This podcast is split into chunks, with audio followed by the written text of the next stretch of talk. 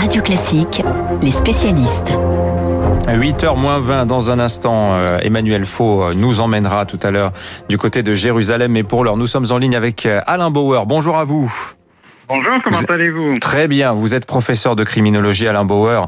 Beaucoup de sujets, le thème de la sécurité hein, qui revient très très fort ces derniers jours. Commençons avec l'affaire d'Avignon. La traque du tueur du brigadier maçon euh, s'est terminée euh, par son arrestation avec un complice. C'était dimanche soir à un péage à 20 km à l'ouest d'Avignon. Il avait 2000 euros en poche. Il venait de passer plusieurs jours dans un box de garage aménagé.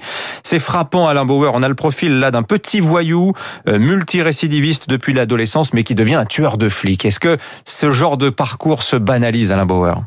Alors d'abord, il faudra mettre un peut-être et un présumé. Oui, Ceci vous avez dans raison. votre intérêt, puisque nous n'en savons rien et que je vous rappelle que son avocat a indiqué qu'il niait les faits et que par ailleurs, Il n'y a au moment vidéo. où on vous Oui. parle, il n'y a pas d'éléments euh, génétiques extrêmement probants, mais simplement des éléments de police judiciaire, c'est-à-dire de la bonne vieille police de papa, les indicateurs et les informateurs, et qu'il va falloir attendre un petit peu la fin de la garde à vue. Ceci pour éviter toujours la précipitation. Vous avez Euh, raison. de Puisqu'on est avec oui. une radio sérieuse et pas dans de l'info en continu où on meuble. Petite Voilà, leçon de pour police. Alors pour la suite, sur votre question, euh, l'élément essentiel, il est sur le profil potentiel d'un très jeune euh, assassin présumé.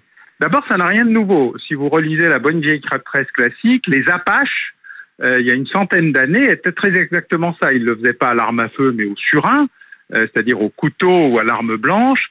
Et on a toujours eu un processus de très jeunes opérateurs euh, criminels qui passaient à l'acte. Alors en général, pas de manière spontanée, mais dans un processus très ordonné, très structuré de, de professionnalisation criminelle, d'une espèce de glissement vieillesse-technicité euh, criminelle. Et dans ce cas précis, il va falloir déterminer si c'est bien lui, ce qui a pu provoquer euh, dans un moment euh, où il n'y a pas eu une intervention de police au moment de l'acte et pour des opérateurs qui ne sont pas directement concernés, ce qui a justifié ce, ce processus. Il n'est pas impossible que la virtualité du monde, euh, l'usage immodéré euh, euh, d'espace à la fois de substances euh, et du monde virtuel en général ait pu amener cette idée que en fait c'était une bande concurrente et qu'on était dans un jeu qui n'avait pas de conséquences. Alain Bauer, il y a un proverbe, si je puis dire, dans la police. On dit que le sang d'un policier ne sèche jamais tant que l'agresseur ou le tueur n'a pas été ar- arrêté. Jean Castex a reçu hier les syndicats de policiers. Il y avait Gérald Darmanin avec lui, Eric Dupont-Moretti, les ministres de l'Intérieur et de la Justice. Le Premier ministre a annoncé un durcissement des peines pour les agresseurs de policiers et de gendarmes. La question toute simple qu'on peut se poser, est-ce que les délinquants, d'après vous, sont sensibles à ce genre d'annonce? D'abord, il faudrait que le Premier ministre puisse durcir les peines, ce qui n'est pas le cas.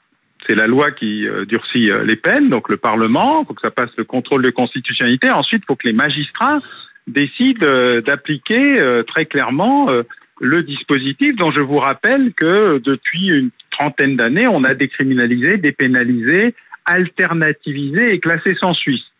Donc c'est pas seulement un durcissement des peines qu'il faudrait imaginer, c'est un processus d'une conférence pénale où pour la première fois policiers et magistrats cesseraient de se traiter les uns de laxistes et les autres de fascistes pour qu'ils décident de ce qu'est une politique pénale adaptée à des mineurs qui sont aujourd'hui des acteurs criminels plus jeunes, en tout cas plus jeunes, euh, une inversion de tendance, car ça n'est pas comme je l'ai indiqué tout à l'heure, totalement nouveau, mais nous avions eu une tendance à la pacification et à, on va dire, au vieillissement des opérateurs criminels. Aujourd'hui, on est dans une inversion de tendance. Pour la casser, il faut traiter de l'ensemble du dispositif prévention, dissuasion, sanction. Et la sanction, elle doit être non seulement euh, acceptée, mais surtout efficace. Nous sommes très loin de ce processus, et là, on est plus dans des postures que dans la réalité. La reconstruction d'un processus pénal adapté aux mineurs est un long travail, et il doit intégrer la problématique des stupéfiants. Les tribunaux, en effet, sont des coproducteurs de sécurité. Ça, c'est ce que dit l'ancien conseiller d'État Jean-Éric Schottel ce matin dans le Figaro. J'aimerais, pour finir, Alain Bauer, avec vous, qu'on parle de Michel Fourniret. Le tueur en série est mort à l'hôpital hier, 79 ans. Sans doute ne saura-t-on jamais combien il a laissé de victimes derrière lui. Il y a un vrai paradoxe dans cette affaire, et on est un peu encore sur notre sujet de la justice, c'est que celle-ci a commencé à s'attaquer à la mémoire de Fourniret au moment où elle se désagrégeait. C'est assez stupéfiant quand même. Hein. Ben, c'est le facteur humain. Il a fallu une excellente magistrate qui a réussi à, à tirer les verres du nez, moins de Fourniret d'ailleurs qui n'a grosso modo avoué que sur la surprise de son arrestation en Belgique.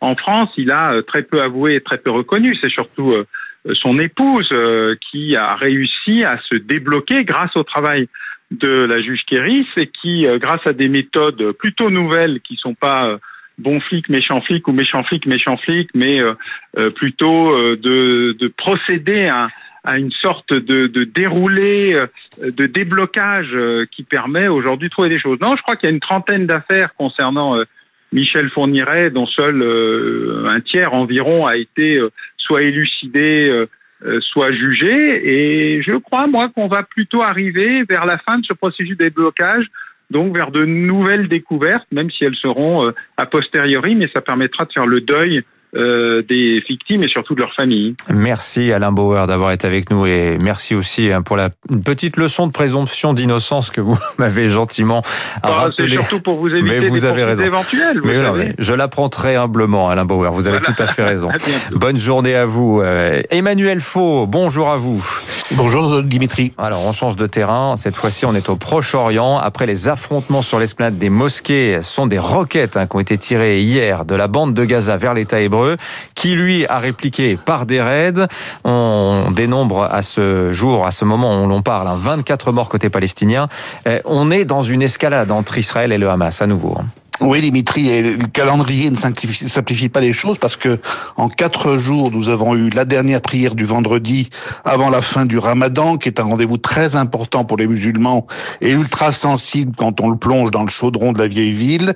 Hier avait lieu la journée de Jérusalem, qui marque depuis la guerre des six jours en 67 ce qu'Israël appelle la réunification de Jérusalem. Dans les faits, c'est le début de l'occupation de la partie orientale de Jérusalem.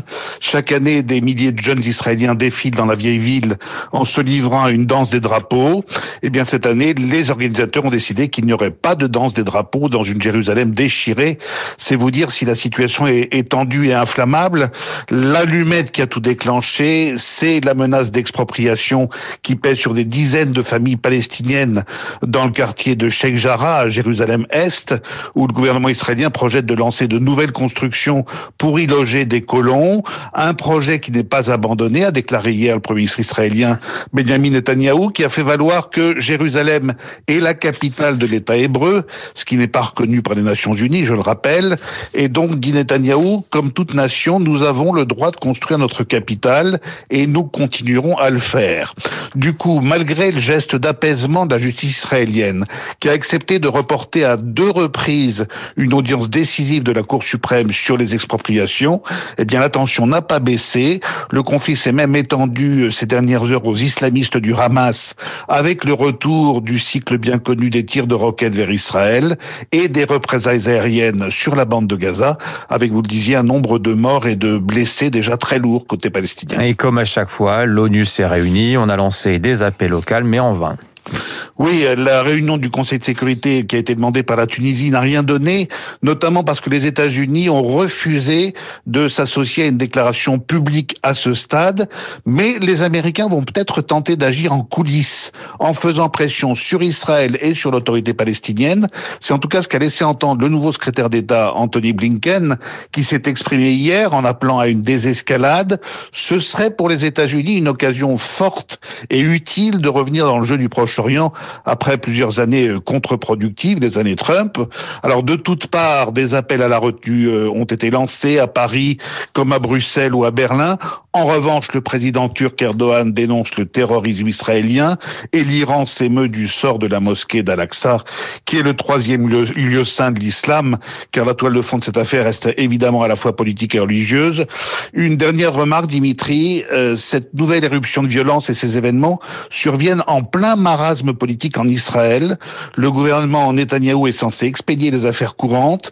Les dernières élections de mars n'ont pas permis de dégager une majorité claire à la Knesset et les Israéliens ne sont pas à l'abri d'un retour aux urnes dans les prochains mois pour la cinquième fois en deux ans et demi. Merci Emmanuel Faux. On va prendre un peu de recul face à cette actualité bien sombre tout de même, il faut le dire, avec Renaud Blanc pour le journal imprévisible. On va parler de la réouverture